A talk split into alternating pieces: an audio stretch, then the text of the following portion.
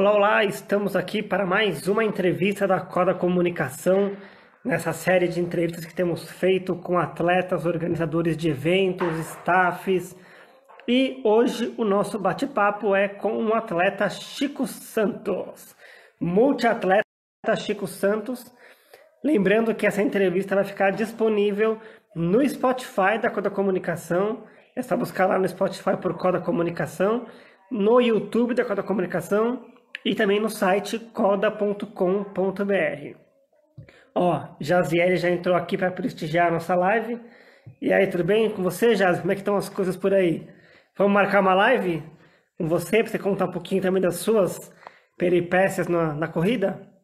Estamos só esperando o Chico entrar para a gente começar o, o nosso bate-papo aqui. Fala, Chico!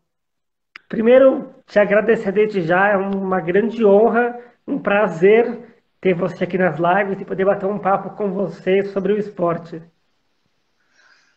Ah, eu que agradeço aí pela oportunidade. É a primeira live que eu estou fazendo nesse, nesse momento de quarentena, sabia? É... Oh, que honra, que prazer.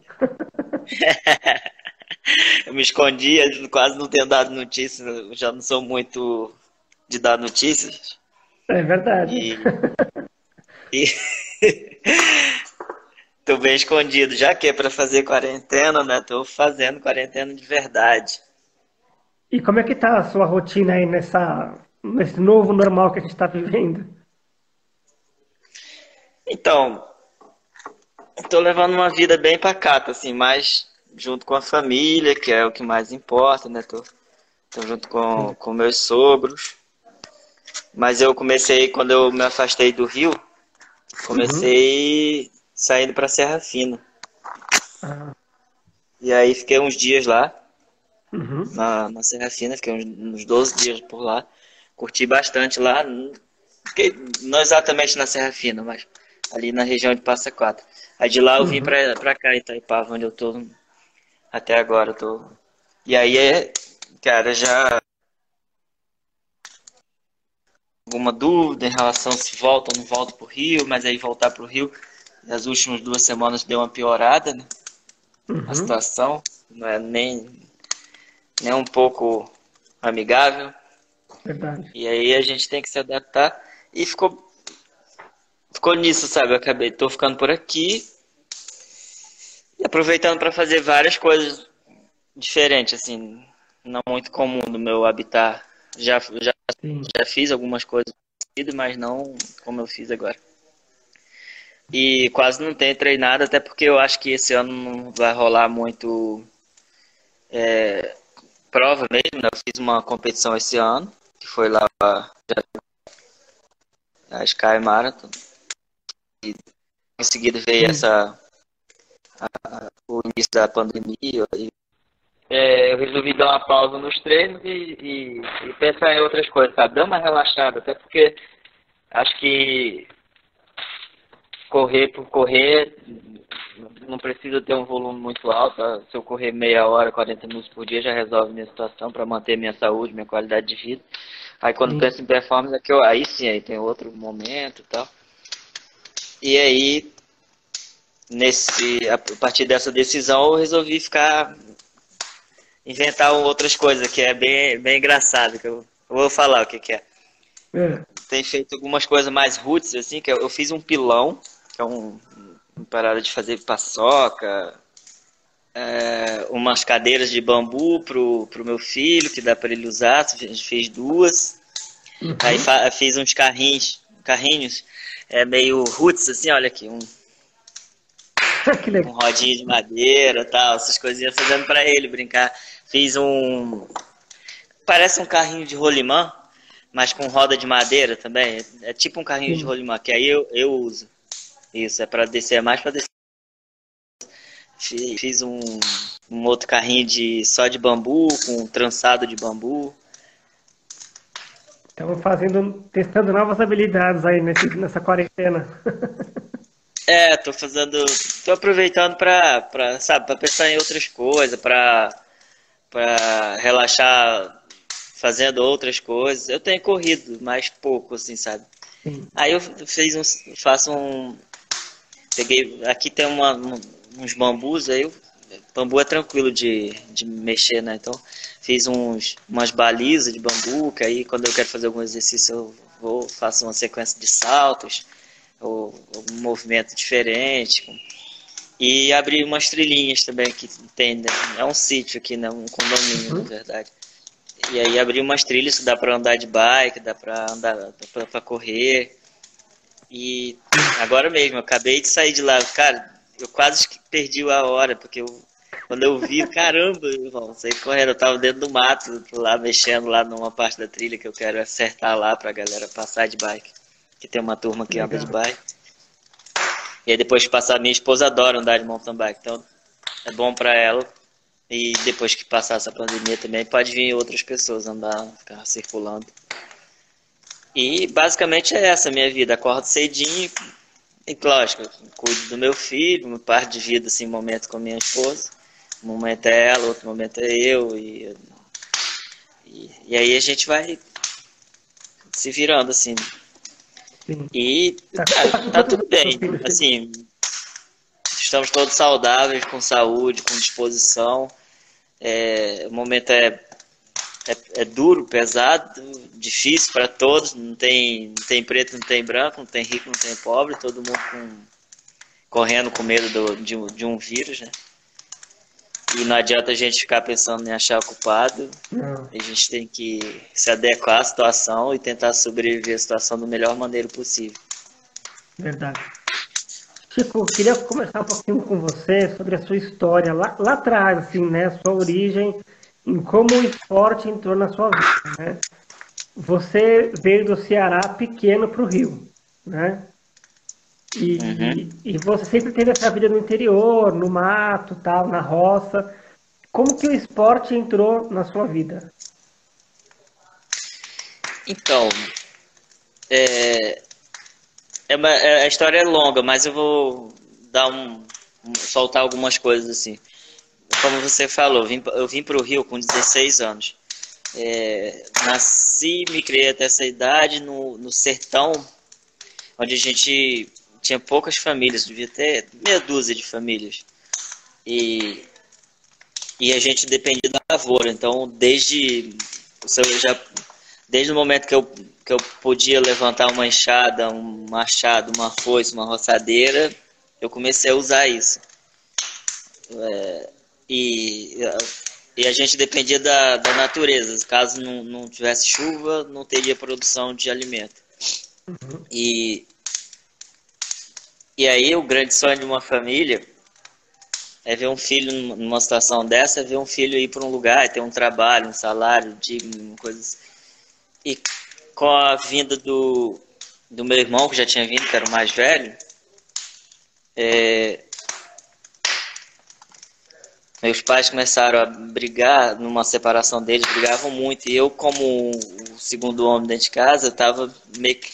Eu defendia minha mãe, né? Porque ela era mais fraca, ela saía no pior e eu defendia. E meu pai não achava que eu.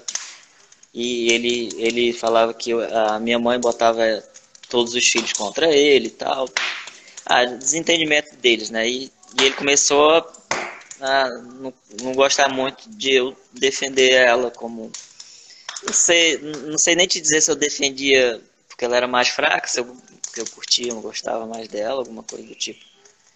Mas é, havia, tinha uma defesa ali, sabe? Uma ajuda ali, um auxílio para ela, assim. Uhum.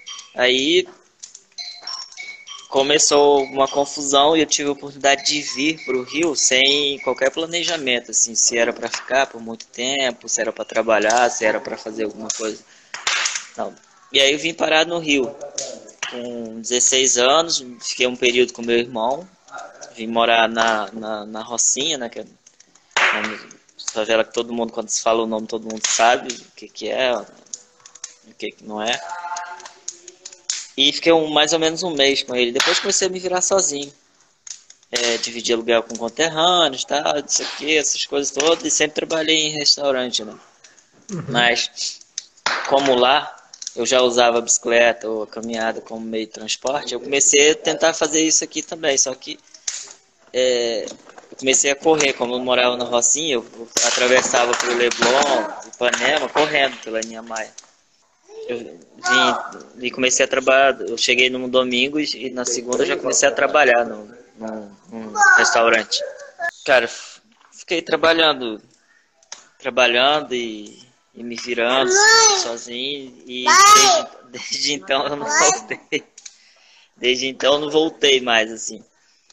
Sim. Como eu falei, comecei a gostar de passar pela Niemeyer, fazer a ligação correndo e, e como jogava futebol, comecei a perceber que minha performance melhorava. Eu rolou alguns interesses de, de, de, prova, por exemplo, a meia maratona internacional, vi aquilo, sabia o que, que é isso. Aí, na época, não, a gente não se inscrevia por internet, né? Então tinha que se inscrever em algum lugar, alguma loja, alguma, que eu não lembro mais aonde foi. E aí eu comecei a fazer a São Sebastião, que é dia 20 de janeiro aqui no Rio, e a meia maratona internacional. E aí eu vi aquelas pessoas correndo, comprando revista, fui comprando revista, algumas revistas de, de esporte e lendo sobre aquilo. E comecei a ter despertar o interesse em correr. E aí achava lindo os caras correndo, os caras ganhavam e achava que ia conseguir. Só que, pô, eu até corria bem, assim. Mas não tem nem ideia. Na época tinha uns caras muito cascudos, assim. Sim. Até mais do que hoje. Hoje são é, mais seletivos. Assim. Hoje tem muita gente correndo, mas menos no ritmo, menos no ritmo profissional, vamos dizer assim. Sim. Na época você via mais gente muito forte, assim. Uhum. Era difícil correr junto com os caras ali. Imagina. E aí foi onde surgiu, e aí surgiu, me despertou a ideia de estudar educação física. Que aí eu descobri, lendo de revista, eu descobri que para você melhorar a performance, você tinha que treinar com qualidade. E, tinha, e aí, como é que. Ah, um treinador tal. E aí, quem é, quem é o treinador? Ah, o cara que estuda educação física, que entende, não sei o que.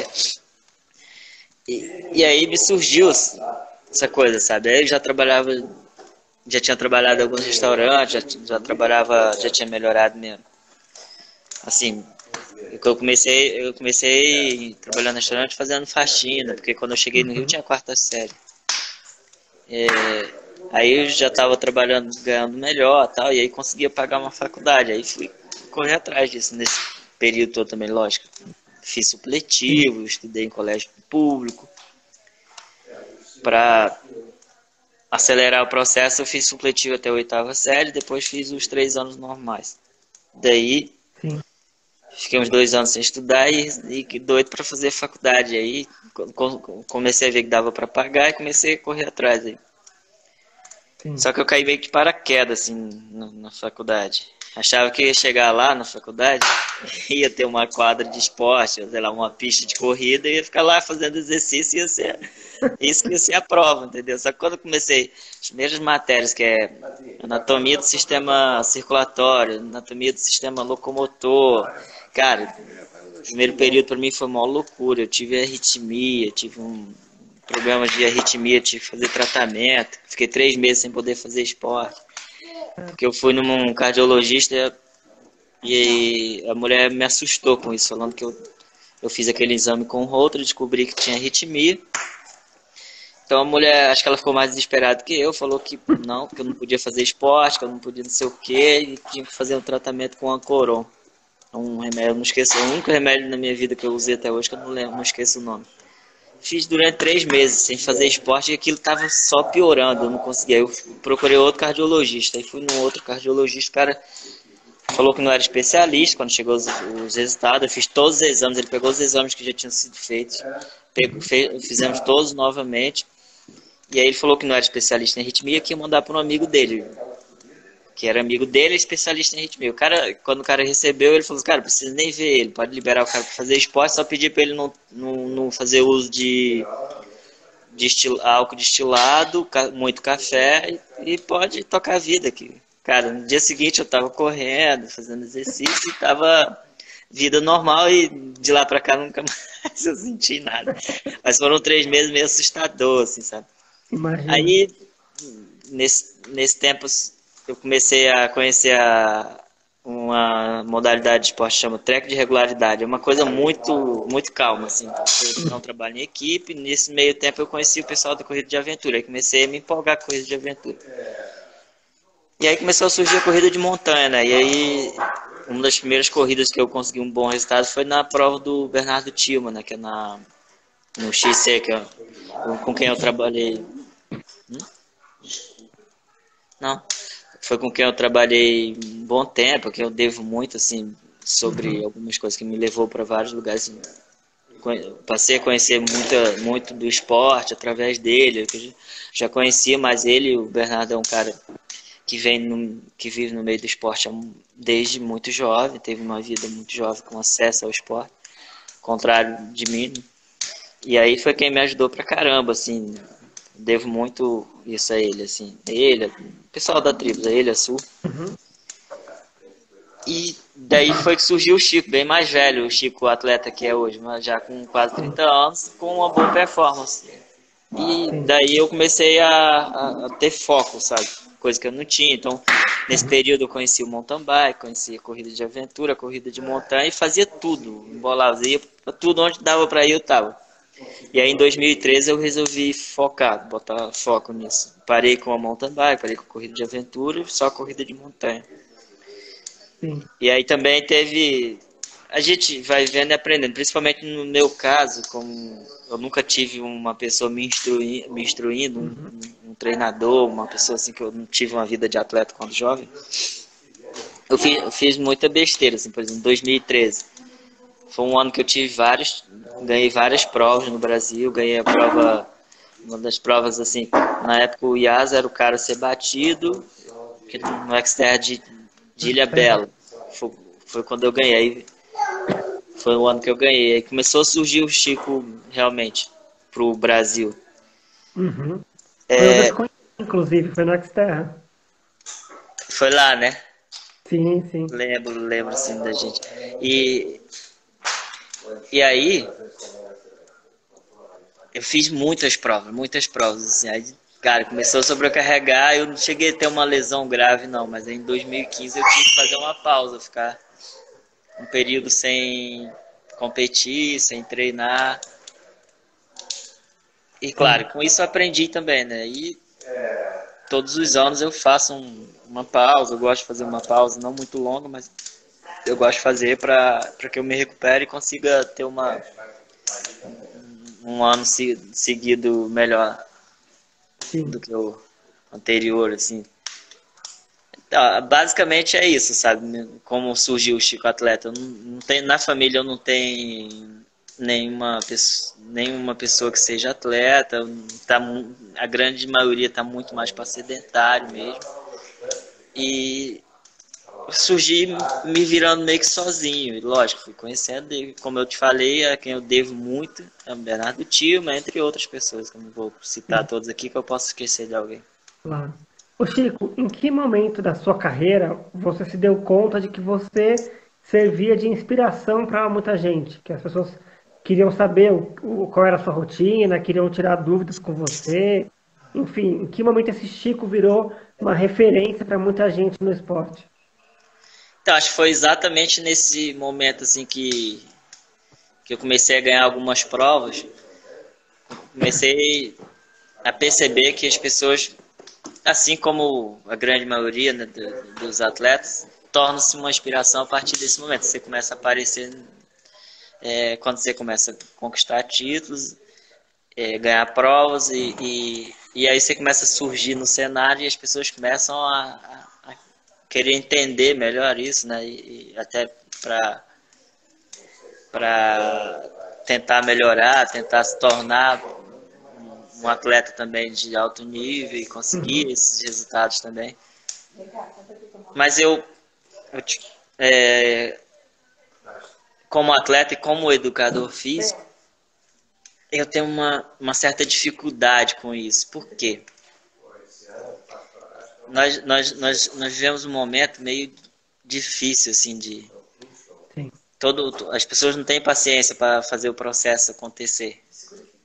E o que eu faço agora com a estrutura, com a base que eu tenho, tem umas, umas coisas que eu faço que é, muita, é muito exagerado, né? Então não é todo mundo está pronto para isso. Então nem eu tenho dificuldade de divulgar isso. Teria que ter um, aí eu teria que ter a ajuda de alguém que soubesse fazer isso, mas com mais com mais clareza e tal. Não tem muita paciência para escrever textos explicando essas coisas. Sim. E para quem me conhece e tem contato direto comigo, tira isso muito fácil de mim. Eu, tenho, eu gosto dessa, desse contato direto, sabe? Eu não gosto é de, do, das redes sociais. Você sabe muito bem disso, Sim. até porque você já tem algumas coisas já deu, deu de chamar a atenção de algumas coisas. Eu lembro Conversamos sobre isso algumas vezes já, né? Já. É, ô Chico, você correu a, a La Mission, a primeira edição da La Mission Brasil, né, Half Mission, em 2013, lá em Passa Quatro. E aí você venceu a prova, uma prova até então não muito conhecida, né? Estava começando ainda. E você voltou para La Mission ano passado e quase não completa a prova, né? no meio do caminho teve ali uma, uma quase desistência, né? Eu conversei com o Major Góes outro dia e ele falou que ele te encontrou lá num dos postos de abastecimento pensando em parar a prova. Foi isso mesmo? Foi isso mesmo. No, em 2013 foi uma prova perfeita, assim, que eu lembro que eu, liderei quase, quase que a prova inteira. E no ano passado eu estava fazendo uma prova muito boa também. Eu fui, larguei muito consciente, assim, muito tranquilo. E, e quando cheguei no topo do capim amarelo, eu alcancei o Wellington, que estava liderando. E, e aí sumi à frente. Fiquei, cara, quando cheguei na pedra da mina, eu olhei para trás, dá para ver lá do topo, olhar para trás, pô, tinha, não, sei quem era, mas não vi ninguém próximo. E, e aí mantive, super bem. E quando, cara, comecei a subir o campo do muro, comecei a ter um troço lá, assim, não muito comum isso acontecer comigo. Essa prova foi foi diferente, não sei, não sei se a diferença foi no clima, o que, que aconteceu. Eu perdi muito sal, não é muito uhum. comum. Eu, eu tava de roupa escura e ficou manchada pra caramba de sal. E não é muito comum isso acontecer comigo. E aí eu comecei a ficar fraco, ficar fraco, cara. E aí, pô, os caras, vou desmaiar, vou desmaiar. Tava sozinho nesse momento. E aí eu, eu fui sentar assim num ponto, numa pedra. O, o menino apareceu, assim. O, como é que é o nome dele? É. O Major? É, o Major é. Góis. O Góis, Góis. Ele apareceu e falou, Chico, o que, que aconteceu? Não sei o quê. E aí eu falei, eles, cara, não, 200, 200 metros para cima tem uma, uma bica de água, vai para lá, chega lá, toma um banho, não para a prova não. E aí eu fiz isso, fui para lá. E fiquei ali uns 10 minutos ali, molhei a cabeça, e aí tava, o sol ainda tava alto ainda. E aí eu fui dos vou, não vou, vou, não vou, e Jesus, quer saber, eu vou devagar do jeito que der para ir e vou terminar, porque é só, eu, cara, eu lembrava que era só virar o topo do, apesar que tem um subidão, cara, depois que eu virar lá, desce, dá para chegar. Aí resolvi ir. E aí fui devagar, fui devagar e desci, passei na, na casa de pedra, ainda estava liderando ainda, e aí faltando uns, uns 4, uns 6 quilômetros, acho que não dava nem 6 quilômetros, o Wellington me alcançou e venceu a prova. E aí eu já estava esperando alguém chegar. Não sabia quem, né? Porque não tinha como eu ter ideia de quem. Mas, cara, hum. alguém vai me alcançar, não é possível. Que o tempo que eu tô me arrastando aqui e fiquei parado uns 10 minutos ninguém chega, não é possível. E aí, de repente, eu ouço umas pisadas bem rápidas, assim, com uma lanterna chegando assim, perdi a prova. e aí começou a preocupação, agora vai vir o segundo, agora vai vir o segundo, o terceiro daqui a vai conseguir manter a segunda posição. Sim. Mas duas experiências diferentes. Sim. E a prova também evoluiu bastante, né? Desse primeiro ano até o que virou hoje uma das provas mais desejadas aí né, pelos corredores, no Brasil, pelo menos. Sim, eu, eu, eu até, além da prova, acredito que a região no Brasil é a região assim mais é, pensa, pensa no lugar com montanha, onde pode acontecer uma corrida de montanha num lugar bonito. Você pensa no Brasil, pensa na região da Mantiqueira, Passa Quatro, Itamonte, Itandu. Assim como você pensa nos Alpes. Ah, onde é Chamonix, entendeu? Acho que ali vai ser um é um nome forte para o nosso mercado assim, de corrida de montanha. Assim como é a Chamonix para o mundo. Né? Pro mundo. Ô Chico, em 2016 você fez parte da delegação brasileira para participar do Mundial de Trail Running, né? a primeira delegação brasileira para o Mundial de Trail Running. Como é que foi essa experiência de, de vestir a camisa do Brasil representar o país como uma seleção mesmo, como uma delegação? Então, até te falar um pouco do que aconteceu antes disso. Assim, o que aconteceu? Eu fui correr a prova do Carlos Sá, que foi quem organizou esse Mundial em 2016, que se chama Peneda Jerez, em oito etapas. No ano, em 2016 foram oito etapas. Eu ganhei a prova lá, fui uma surpresa nessa prova. E o Carlos Sá, cara, ele é um cara muito, muito gente boa, assim, um cara super incentivador, assim, um puta atleta também, né? E botou na minha cabeça que eu tinha que dar um jeito, que o Brasil tinha que ir, que o Brasil tinha que ir. Cara, mas eu não posso assumir um negócio desse, eu não tenho como. Se eu quiser, eu, eu quero participar como atleta. Uhum. E aí, na KTR que teve em Campos Jordão, eu encontrei o Togumi lá e a gente conversando, falei assim, Togumi, assume isso aí, cara. Aí ele, pô, dá o telefone do carro sair. Aí, a partir daí eu não sei o que eles conversaram. E aí eu fui um, um dos selecionados para ir para a prova. E foi assim, é uma coisa, é, é diferente, né? Porque por eu não ter tido uma vida de atleta desde antes, não, não tinha uma experiência algo parecido, ou algo parecido. E realmente, assim, uma coisa. É, é incrível, assim, porque, é, sabe, é, você tá ali vestindo as cores, a, é, representando a bandeira, a nação, o país, junto com outros atletas, vendo outras nações ali, uma coisa bem organizada, assim, é, com, é, não chega a ser um nível profissional, mas assim, uma imita uma coisa bem parecida, de uma coisa muito profissional, assim, eu falo nesse caso do atleta, não da, da, da organização e do da parte de organização. E aí, assim, é incrível, sabe? Uma emoção grande, uma, é uma coisa assim. E, e realmente eu acho que eu estava cansado, porque eu tinha feito bastante prova no ano e, e não, consegui fazer uma boa prova. Eu, eu fui bem até o quilômetro 60, mais ou menos, e, que foram nesse ano foi, foram 80 quilômetros. E infelizmente eu não tive uma, não fiz uma prova como eu pensava em fazer. E apesar de ter ficado, ter sido o segundo brasileiro na, a chegar, a, é, não foi bem, não foi o tempo de acordo com o tempo meu meu planejado. A filha continua é, que eu esperava, sabe, que eu, que eu tinha planejado antecipadamente. Mas é, ser atleta, competir é isso. Nem tudo que a gente planeja, a gente tenta executar como se pensa, como se planeja, mas no meio da prova você tem que fazer, tem que estar pronto para fazer mudanças, pronto para sobreviver, chegar até o final e ou ou recuar. Né? Eu já recuei de algumas provas e eu acho eu tenho uma cabeça muito boa em relação a isso. Quando, quando não estou afim de fazer, ou sei lá, estou sentindo que não dá para fazer, eu, eu deixo para uma próxima, passa a bola. E, então,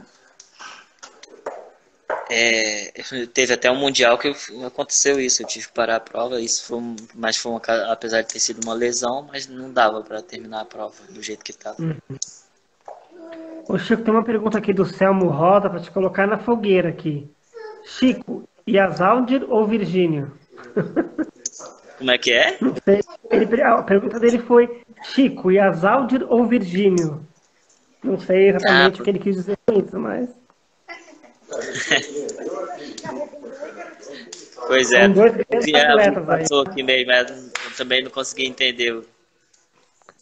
Mas enfim, são dois grandes atletas que a gente, atletas que a gente tem aí na, no trail running, né? O Yasa já. São dois tiozinhos já, né? mas eu já tô também nessa faixa etária de tiozinho, sou quase ah, mesmo faixa tá etária. tiozinho já, filho? Já, tem 41. Que Ô Chico, curumim encaixeado continua agora mais do que nunca nessa quarentena, né? Pois é, é não tá no tamanho daquela época não, mas tá bem parecido. E acho que vai ficar, porque eu não vou nem. Não tem porque também cortar, ainda mais que eu não estou usando muito capacete. Sim. O problema é que eu uso muito capacete durante a semana. Agora eu não tô, quase não estou usando. Então, uhum. vou deixar ele crescer. Eu gosto do meu cabelo grande, então. Uhum. É bom porque eu não preciso pentear. O quê? Eu não penteio o cabelo, não. Só lavo, ah. um balança a cabeça para um lado para o outro, tá penteado. É a melhor coisa, também, também acho melhor. Ah, o Selmo complementou aqui. Quem é mais casca grossa na trilha? O Virgínio ou o Yasa? Ah, tá. Então, uma... difícil de responder isso, né? Depende do tipo de prova. Sim. Mas o competindo, vamos dizer, se for competir com o Yazaldi, o Yazaldi é um cara, é um grande atleta, assim como o Virgínio, mas o Yazaldi ele é, ele é um cara mais técnico na trilha. E quando se trata de distância acima de 50 km, aí é, é o Yazaldi. Até 50 km, 42, é muito parecido. Se tiver muito técnica a prova, o Yazaldi também. Agora, se for menos técnica, aí é o Virgínio.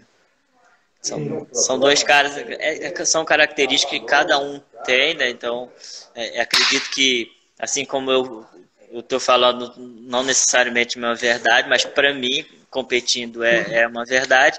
E eles, com certeza, têm a visão deles do Chico atleta também. Onde eu, ah, qual é o ponto fraco do Chico, o ponto forte do Chico. Então, a gente, claro, a gente analisa os atletas do qual você compete e muitas vezes são amigos e a gente analisa esses pontos. Qual é o ponto fraco, ponto forte? Então, acima de 50 km e as altas e abaixo disso, só se for mais, muito técnica a prova, aí as ordens. Mas caso contrário, se for uma prova mais rolada, com mais estradão aberto, aí o Zé. Concordo. Ô, ô Chico, você já competiu mundial, já foi para o TMB, já fez várias provas fora do Brasil. Tem alguma prova ainda que você gostaria muito de competir, mas não teve oportunidade ainda? Ah, deixa eu ver. Estou pensando aqui. Tem, tem algumas provas ainda que não, não, é, não é nenhuma questão de oportunidade, mas é, é mais uma questão de calendário. E aí, como quase tudo que eu faço, eu vou. Acho que a grande maioria deve fazer isso, vou por eliminação. Então, quem pesa mais para o momento e como fica melhor, então eu elimino o que fica mais complicado e, e vou para o que, que, é menos complicado. É, mas tem algumas provas, eu, eu, eu, gostaria de fazer mais provas de etapas, assim, que eu gosto. Então tem a, aquela prova que, o, que agora me fugiu o nome, que o Togumi já fez duas vezes, é... Tour de Jean. Eu, eu tenho vontade de fazer essa prova, mas é uma prova que bate com um calendário complicado, assim, que é um período complicado, um período que tem provas interessantes, não só além do Brasil, é, em outros lugares também. Mas a Espanha é um dos lugares que eu mais gosto de fazer prova, cara. Então, por exemplo, no ano passado eu fiz uma prova no, no norte da Espanha, ali de 85 quilômetros, uma prova muito legal de fazer, num lugar muito, muito bonito. Que é um tipo de lugar que eu gosto, assim, que é um lugar mais isolado, com lugarejo pequenininho. É, é Desafio Somiedo, o nome da prova. Lugar é muito irado, muito bonito. Oh, tem uma pergunta aqui do Roberto Oliveira, treinador. Qual é o seu volume semanal de treino, levando em consideração, por exemplo, um treino para La Mission? Grande abraço, Chico e todos os amigos corredores. Quem foi, quem foi que fez a pergunta? Foi o Roberto Oliveira, treinador. Roberto Oliveira. Oi, Roberto. Então, na, na periodização, vai, pode, pode ter semana com 160 quilômetros, com uma prova final La Mission Aí isso vai depender do período de, de periodização. Qual período que eu vou botar. Mas não, não mais do que isso. No meu, para mim, não mais do que isso. Mas pode ter gente que faça mais, lógico. Mas pensando no Chico atleta, vai ter semana com 160. Não vai ter muito mais do que duas, não, tá? Quer dizer, não vai ter muito mais do que duas semanas com 160, não. Sim. É, na média aí vai dar uns 120, 110, 120 Legal. treinando com Labson. Ô Chico, nessas suas andanças aí pelo Brasil e pelo mundo, teve já algum perrengue, assim, alguma coisa que você lembra que você passou, algum perrengue muito grande? Tanto na prova quanto na logística, para chegar, para voltar, alguma coisa assim? Já, já, teve algumas coisas já. Nada, eu, cara, eu, eu costumo falar que eu estou pronto para sobreviver, entendeu? Então, se for preciso, se for preciso dormir no chão, eu durmo. Mas eu já perdi um voo voltando da África do Sul, que foi um saco lá, porque lá no aeroporto é um, em Johannesburg é, um, é sinistro, assim, porque é muito, é muito perigoso, os caras te roubam fácil lá, então eu não tava lá, perdi o voo e só tinha o voo no dia seguinte. Aí dia seguinte era cedo, então não queria ficar longe do, do, do aeroporto. Sim. Mas para ficar à noite no aeroporto, por sorte um policial lá que me ajudou, me ajudou pra caramba, assim, o cara me viu num ponto parado lá, eu tava lendo um livro, ele, cara, aí não, tu vai dormir, vai ser. Aí me tirou dali me levou para um, uma área que ele disse, fica aqui que não tem perigo.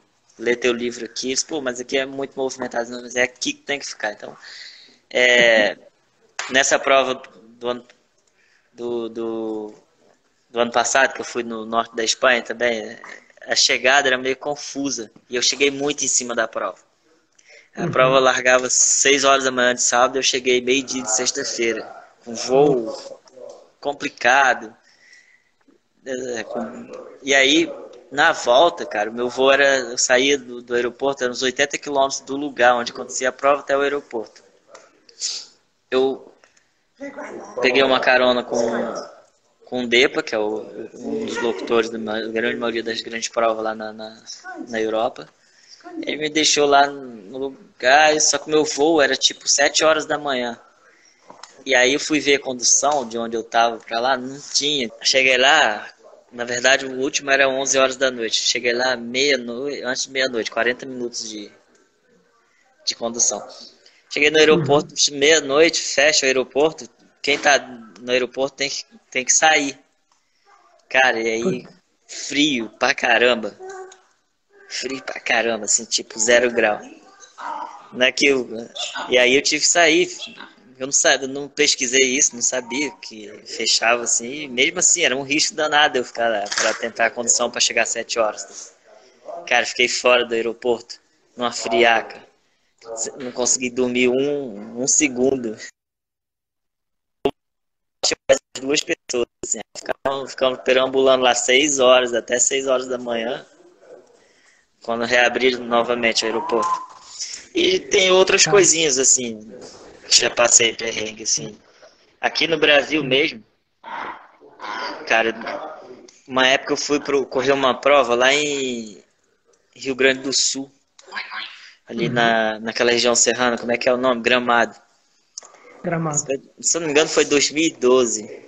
Uma prova de 60 quilômetros lá. Eu, cara, ganhei, foi até legal, ganhei essa prova, mas aí eu não. Eu comprei um voo para voltar logo após a prova. E aí eu tinha que sair de gramado pro, pro, pro aeroporto, Porto Alegre. Aí peguei uma condução, pegamos engarrafamento, e aí não cheguei a tempo. Isso era final do ano, 3 de dezembro, por exemplo. Cara, aí perdi o voo. Aí para comprar um outro voo era tipo quase mil reais. Aí Pô, não vou comprar, vou me virar, como é que eu faço? Aí peguei um voo para São Paulo, que saía bem mais em conta. Esse cara de São Paulo eu vou de ônibus. Aí cheguei, cheguei em São Paulo, tentei um voo. O voo era caro também. Aí, pô, vou pro, pra rodoviária. Cheguei na rodoviária só tinha ônibus de madrugada. Caramba, confusão, cara. Foi uma loucura, assim. Foi uma correria. Porque era 3 de dezembro e tinha uma, um evento que eu não lembro mais quem era. Eu sei que eu tinha falado que ia nesse evento, aí eu queria voltar para ir. E aí não consegui nem ir no evento e fiz maior baldeação maluca, assim, fui para São Paulo, São Paulo fui para fui, fui pro pra rodoviária, na rodoviária só tinha horas, não sei que horas, aí voltei pro aeroporto, peguei o voo de seguinte cedinho, primeiro voo da manhã. Pelo menos tem história para contar, né? É, Entre outras coisinhas que acontecem, mais coisas menores, assim. Mas, cara, assim, passar perrengue de. Não, perrengue assim, mas nada grave, grave mesmo, assim, de. Ó, o Aloysio Cabruto, aqui lá de São Bento do Sapucaí, o famoso Cabruto da Montanha. Chico, qual é a distância que você prefere em corridas de montanha? 80, de 80 a 100 no máximo. É as distâncias uhum. que eu mais gosto. Na verdade, variando de 50 a 100. São as distâncias Sim. que eu mais gosto. Eu... Aí tem mais uma pergunta aqui. Deixa eu ver quem foi que fez. A gente já falou disso no começo, mas ele não pegou a... o começo da live. Deixa eu ver se eu acho aqui. Alguém perguntou nesse momento de. Aqui, ó. Selmo Rosa de novo. Chico, nesse momento que estamos passando, você mantém alguma rotina de treino? Então, essa, como você mesmo falou, eu, eu falei, a gente já falou isso antes. Não, não, não estou numa rotina de treino, não. Eu não, não tenho uma dependência muito grande disso, não. Eu consigo ficar parado por um período, assim, sem correr, corro, sei lá, se eu correr 5 km três vezes na semana, 10 km três vezes na semana, eu fico satisfeito, não fico na, na dependência de ter que correr, correr, correr, fazer eu gosto de fazer outras atividades. Então, eu aproveitei esse período aqui, Selma, para fazer outras coisas assim. Ah, botar a cabeça para pensar, fazer outro, inventar umas coisas assim, como eu falei lá no começo. Eu já fiz um, um pilão, carrinhos para o meu bebê, para o meu, meu, filho, que tem um ano e sete meses. Fiz uma. Depois você entra aqui no YouTube da Coda Comunicação, pega o vídeo do começo. Ele até mostrou o carrinho que ele fez para o filho dele que ele mesmo montou. Depois pega lá para você ver como é que foi. E ele falou que ele só faz mesmo um, um treininho para manter o condicionamento físico. Mas ele falou com bastante detalhes no começo da live. Ó, o João Angelo aqui da Trio TV falou que você é Chico Gato e falou Chico sempre com grandes roubadas, bom humor sempre, grande amigo. Ah, o João falou, obrigado, é. João. o Hudson, Hudson Dourado. Corri com você na Insanity Mountain do Mestre Álvaro, Espírito Santo. Você é monstro, sou seu fã. Ah, obrigado. É, isso é muito legal, né? É, eu, uma coisa que eu gostaria de fazer, mas era ter contato com essa galera aí. Esse ano, esse ano eu comecei até um projeto diferente, não sei se você ficou sabendo, hum. que é fazer alguns treinos em alguns lugares diferentes, assim, organizar algumas, alguns eventos com treino ou caminhada, essas coisas assim. Eu tinha um programado pro feriado de abril lá na região da Serra Fina, ia ficar lá com o Paulinho, com o Paulo Lanin. Que foi onde eu fiquei os 12 dias no começo da quarentena lá para para conhecer, inclusive, o chalé dele e conhecer outros pontos lá que eu precisava conhecer. Então tinha uma programação para lá, aí tem a Serra dos Órgãos que eu estou usando, Itatiaia, que é fazer esses encontros. Com, aí eu, eu gosto de cozinhar também, então inclusive é, eu já ia chegar nas suas, nas suas receitas, na maravilhosa cozinha maravilhosa do Chico aí.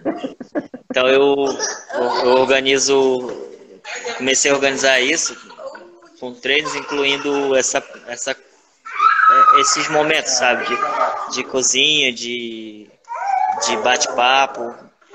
No carnaval fiz duas, dois, dois encontros aqui. Não foi eu que organizei isso, foi um outro pessoal na região de Taipava.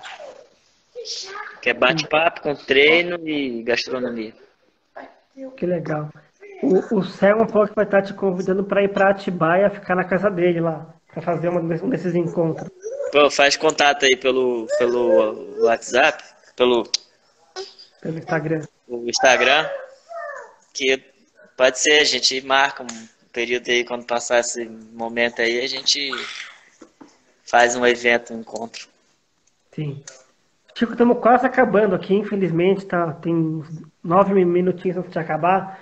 Mas você falou para que não queria deixar passar essa parte da cozinha, da gastronomia, né?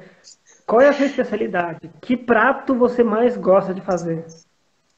Eu sou nordestino, né, cara? Então, farofa é comigo mesmo. Estou pronto para sobreviver. Na cozinha também eu estou pronto para me virar. eu me viro bem. É, se, com peixe, com frango, com carne. É, não sou nenhum especialista assim, em alguma coisa muito específica, mas me viro bem com massa, com. E lógico, aprendendo sempre. Eu vou. Agora, já era para eu estar. Tá... Tô pagando, né? Mas não, não, não tô fazendo. Ter iniciado um curso de gastronomia que é no, no Cordon Bleu. Que legal. É. Fantástico. Ó, tem que promover uns encontros só de gastronomia depois, em além, para poder, poder colocar em prática todos os seus conhecimentos. É. Mas... O John Whittaker perguntou aqui, voltando a falar de esporte, qual subida do Rio que você mais gosta de treinar aí no, lá no Rio de Janeiro? Pedra da Gávea e Cristo, que é a, é, é hum. a trilha do Corcovado. Tem um circuitinho ali que eu adoro fazer então, a Pedra da Gávea ali. Os lugares que eu mais gosto. Porque a Pedra da Gávea tem duas subidas, né? Eu gosto de subir por uma e descer por outra. Que é uhum. a subida do Pico dos Quatro, que é uma trilha mais secundária, mais difícil um pouco, assim, mais puxada. Hoje em dia a trilha principal é muito boa, só tem dificuldade mesmo, a maior dificuldade é a carrasqueira. Mas é um lugar que eu adoro treinar. E tem uma travessia ali que eu adoro fazer. É, essa travessia pouca gente conhece que eu faço a ligação da Pedra da Gávea para o outro lado. Existe uma travessia mais antiga, mas você tem que passar por uma chaminé. E aí, no ano passado, eu desbravei, é, desbravei um ponto lá, uma outra trilha lá, que aí eu não passo pela chaminé, eu desvio a chaminé. Uhum. Mas bem mais tranquilo de fazer e é muito irado, assim, dá, um, dá uns 20 quilômetros com 1.800 subida. O Plínio perguntou aqui se você dormiu na prova. Eu não, não sei de qual prova ele está falando. Plínio, é, fala aqui pra gente de qual prova você quer saber se ele dormiu. E o Éder Lopes. Chico, pensa em fazer 100 milhas? Eu penso em fazer 100 milhas, assim. Pelo menos uma. Eu já tentei, já larguei no TMB, mas parei. Né? Mas uhum. não é uma prova que me atrai muito, não, 100 milhas. Eu acho uma coisa muito muito louco, assim, não, não na questão de fazer a prova, assim, mas sim, sim treinar para a prova. É muito difícil treinar para a prova de 100 milhas. E então não é uma prova que, que eu me empolgo tanto assim de fazer, não. É muito, muito mais pela questão de, de, de treino do que a questão de fazer a prova em si. E aí tem a questão de virar uma noite, dependendo da situação tal. Que é uma coisa que eu penso pra caramba também. Porque, claro. bem ou mal, é um desgaste muito alto. Em relação ao dormir na prova, pode, pode ser que o ah. Plínio esteja falando de uma prova que eu, da Patagônia, que eu larguei um ano. E eu, ah. eu teve um rolar, um perrengue que eu passei também, na questão de voo, que foi a, a, a, empresa entrou em greve, aí foi cancelado o voo. Eu peguei um voo para São Paulo. São Paulo peguei para o Rio Grande do Sul, para o Rio Grande do Sul da Argentina. Cheguei na Argentina, não consegui sair do, do avião. Aí fui chegar, a prova ia largar meia-noite, eu cheguei 4 horas da tarde. Aí larguei na prova, tava morrendo de sono, 4 horas da manhã, cara, dei uma capotada num bosque lá. Correndo, meio que correndo, assim, sabe? Tava correndo meio, dormi, capotei, assim, você quer saber, eu vou parar essa prova. Parei a prova. Ah, pode ser disso, pode ser que ele já tenha ouvido falar alguma, alguma situação parecida, mas foi isso. Em corrida de aventura. Corrida de aventura. Corrida de aventura eu nunca fiz força como eu faço na corrida de montanha. Até porque, por eu ter um, um bom condicionamento, e eu sempre, quando corria em quarteto, é, o ritmo é determinado pela mulher, né? Nesse, nesse caso. Como eu tendo um condicionamento bom, então eu sempre estava mais sossegado, assim. Então, aconteceu de eu dar, uma, dar umas cochiladas, assim. Tá andando e dá uma. Uh, dá aquelas brecadas, bater em alguma coisa, tomar um susto, dar um tropeço assim, mas chegar, não chegar a cair. Eli Hanner também falou que é seu fã. É, agora eu tô vendo. de fãs aí, Chico. É, legal. Eu fico muito feliz quando eu vejo as pessoas. É, mas você, como a grande maioria, acho que eu tenho uma identidade já bem conhecida nesse sentido. E Sim o que eu gostaria mais era de ter contato com as pessoas, sabe? Encontros, assim, eu consigo lidar melhor do que pelas redes sociais. Sim. Poderia melhorar isso, mas eu prefiro fazer outras coisas. o Eli Hanner falou que ele está te mandando um abraço lá de João Pessoa, na Paraíba. Olha, lá, de, lá da, da terrinha. Eu terrinha. sei, o cearense é do lado, né? É. E aqui, ó, Promovoice, grande Chico, abraço de Curitiba, Ultra dos Perdidos. Ah, obrigado. Ó, a Poliana entrou aqui no finalzinho da live para te perguntar qual é a sua KTR preferida. A KTR da Serra Fina. Serra Fina. É uma pena que o Tani muda o percurso quase todos os anos, mas ah, é, se, se não fosse a questão dele mudar, seria Serra Fina. A última, como ele fez, para mim é, é a preferida. Mas, como ele já mudou algumas vezes, acho que se eu for botar na balança mesmo, o Campos Jordão é, é, a, é a mais bacana, assim, nesse sentido. Sim. Aí também aqui para encerrar, o Breno Madeira, grande Chico. E o, o Selmo Rosa falou que você é gente como a gente. Sim, com certeza. Essa, essa é uma coisa engraçada, né? Porque as pessoas acham que a gente é super, super humano, super homens. Sim. Na verdade, a gente tem uma habilidade, assim como quase todo mundo tem. Você tem a habilidade de entrevistar, em fazer seu, seu, seu trabalho como você faz, faz muito bem. Eu tenho minha habilidade como corredor. E aí, cara, botou na, na balança humana, todo mundo é igual.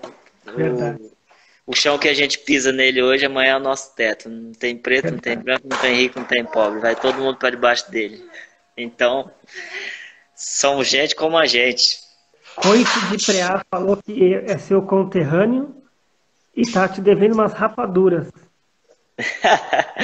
ah, grande, grande Coice de Preá. Esse cara, ele manda bem também. Ele é, prova lá o desafio dos Araripe, é organizado por, por ele e mais uma turma lá. E essa turma é muito gente boa. Eu fui lá correr a prova. Foi, sabia que desde que eu vim pro, pro Rio de Janeiro, eu não, não voltei no, no na, na, minha terra, no lugar onde eu nasci, ah. me criei. Uhum. E,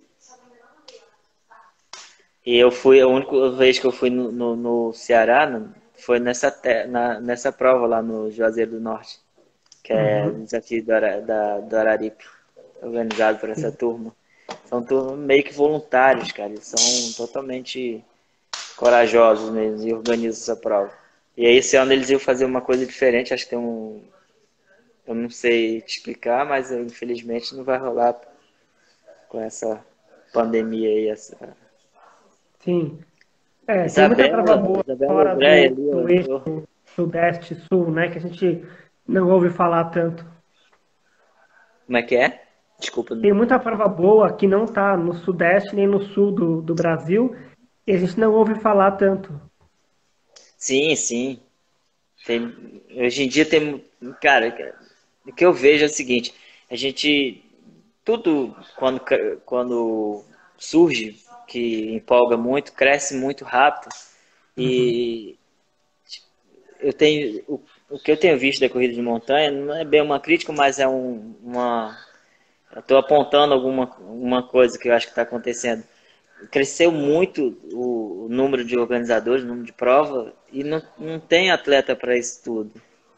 Então, cara, isso é meio confuso, sabe? A gente fica meio perdido, porque você acaba se perdendo, é tanta prova que você não consegue nem ir, nem conhecer tudo.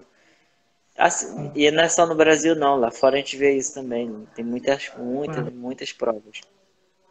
É bom que fica uma, um leque de opção, né? Mas eu acho que espalha muito e, e parou de crescer o, o número de pessoas aderindo a esse esporte, assim, com aquela, com, aquele, com aquela grandeza toda, aquele número absurdo do começo. Agora está muito mais controlado. Já Sim. deu aquela calmada naquelas, nas pessoas que se empolgaram e saíram Entrando como se estivesse comendo rapadura ou farofa. pois é. O, o Curso de pré fez um convite aqui para todo mundo conhecer o Ceará. Vamos lá, quem sabe quando acabar essa pandemia a gente consegue fazer alguma coisa com essa prova dele para levar mais gente, né? Fazer com que a prova seja mais conhecida no, no resto do Brasil também. Eu vi que esse ano eles estavam com, com o Júnior Cedo, a Silva do Rigon, acho. Legal. Programado para ir, para ir nessa prova, acho que estava bem legal, assim. Acho que não sei se entrou uma organização ou se entrou mais um cara com, com a ideia de organizar como não como voluntário, mas sim como para tentar angariar uma, alguma graninha também. Sim. Eu não falei direto com eles, eu até poderia ter falado, mas eu acabei não falando. Sim. Uh, e aí, se... Mário, o Mário Neder aí entrando aí, ah, a galera, galera lá do pedal do Rio, a menina, o Mário Neder pedala lá no Rio, a galera da IBS. O, a Isabela Ogrey tá morando em São Paulo, que entrou aí também, não sei se, que morava uhum. no Rio. Sim. Legal, galera. Ó, oh, ele falou que vai ser o primeiro ano com pontos Ítera na prova dele lá, o coisa de pré. É, tô vendo aquele. Legal. É uma. É, é, isso é bacana, porque é, hoje em dia, né, a ITRA é, tá, tá bem. Assim, a, todas as provas estão querendo ter a ITRA como uma chancela da ITRA, né, para poder. Eu acho que legal porque realmente melhor é o índice de performance dos atletas que fica registrado lá para o mundo inteiro e, e lógico, para controle e até mesmo para você ter uma ideia dos atletas mais mais mais sinistro assim, porque é bom você ter uma informação para você poder analisar e competir com quem, saber com quem está competindo. Sim. Ô, Chico, aqui ó, o André Rai. Parabéns para o filho do Chico, o Bento, que já subiu a Pedra da Gávea mais vezes que muita gente. é, o Bento já subiu sete vezes a Pedra da Gávea. Se não fosse essa parada aí da pandemia, com certeza ele ia ter subido mais algumas vezes. Já foi lá na, nas minhas costas, já, já fez a travessia da Serra dos Órgãos, já subiu, já subiu o Capim Amarelo. Que legal. Já subiu o Campo do Muro. Esse aí já fez muito mais que muita gente por aí, né? Já, tem já. DNA, tem DNA de, de atleta esse daí. O bichinho gosta de, de montar na minha mochilão e sair andando por aí. Ele, cara, o bicho é um peixinho, se machuca demais, você não tem noção. Imagina. Ô Chico, quem são seus ídolos no, no esporte? Em quem você se inspira? Hum, eu não tenho, eu diria que eu não tenho um, um um cara assim que eu aponte e digo assim, esse cara eu, sabe, mas eu admiro porque eu, eu, eu, eu, explico por quê até. Eu admiro a trajetória das pessoas. Uhum. E acho que um dos. Assim, fora do Brasil, eu admiro muito a trajetória do Kylian, do Luiz Alberto, entre outros atletas, mas seriam dois caras assim que eu admiro bastante. Uhum. Mas é além disso, eu gosto de, ver a pessoa como ser humano também, sabe? E o Ayrton Senna, para mim, é o cara que é lamentável, assim, é um cara que eu não consigo esquecer mesmo não tendo acompanhado assim numa numa fase que eu tinha muito acesso a, a, a, a, internet, não só a internet, mas a televisão, porque eu no, no, período que eu morei no Ceará não tinha televisão, não tinha eletricidade, não tinha saneamento básico, né? Então, não tinha essas informações assim. E no Brasil, tem, cara, Manu Vila Seca eu adoro, uma pessoa como ser humano, até porque eu tenho uma aproximação, além de de amigo e como atleta, uma pessoa, um ser humano incrível. E a Zaldinha é um cara legal também. Assim, tem uma, uma turma assim que eu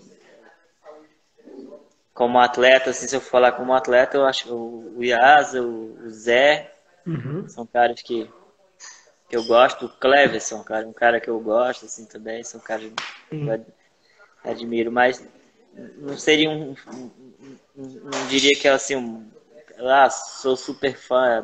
Não, não. Mas eu admiro muito a trajetória dessas pessoas, a, a, a luta que essas pessoas encaram, que elas, que elas enfrentam, que elas buscam melhorar. Então, uhum. Não só como atleta, mas como ser humano. Sim. Chico, para a gente encerrar aqui, é, deixa seus agradecimentos finais, parceiros que te acompanham, enfim, deixa, deixa aí para você à vontade, fica à vontade para agradecer e fazer esses comentários finais. Então, parceiros agora são, cara, a IBS sempre foi minha, meu parceiro, assim. A IBS é uma loja de bike no Rio, que o cara é camarada, assim, super amigo. A grande maioria deles viram amigos, que a gente é, é, lá é como se fosse um bike clube, né? Então existe além do, do, do pedal um encontro ali que a galera fica ali se no momento pós-pedal, pós, até pós-corrida também. Uhum. E, e as pessoas próximas, né? Família, cara, minha esposa, hoje meu filhão, assim, que é, é, é, é quem me dá, quem me, os dois me dão muita força, né? tanto minha esposa quanto e ele é uma coisa assim que me inspira, que me dá força, que eu consigo continuar, principalmente depois que ele nasceu, que fica mais apertado. Sim e aos amigos, vocês, assim, amigos da, da imprensa que acompanham, para tentar conseguir mostrar um bom trabalho. Tem que ficar correndo para lá, para cá e cobrir essas provas não é muito fácil. E aos, e aos grandes organizadores, os organizadores aí que estão, sabe? E que é, como eu falei, é, é admirável a, a a raça dessas pessoas continuarem assim como a gente como atleta, vocês como imprensa e os organizadores que estão aí trabalhando sério para tentar uhum. mostrar e ter um bom atender as necessidades e a gregos e troianos, vamos dizer assim. Claro. A gente, está a gente tem estar sempre reclamando, eu mesmo, volta e meia, reclamo de alguma coisa. Então, e, e aí, cara, os caras têm que tentar agradar todo mundo, mas nem sempre conseguem. É verdade. É, é isso. Muito obrigado a todos. Obrigado a você pela, pela oportunidade aí de estar participando da primeira. meu primeiro live no, no, no, período pandemia. Depois a gente vai ter um outro em junho, cara, que é o Guilherme Agostinho tá, tá, que é bem legal, que a gente vai falar, aí a gente vai falar como treinador e atleta. Uhum.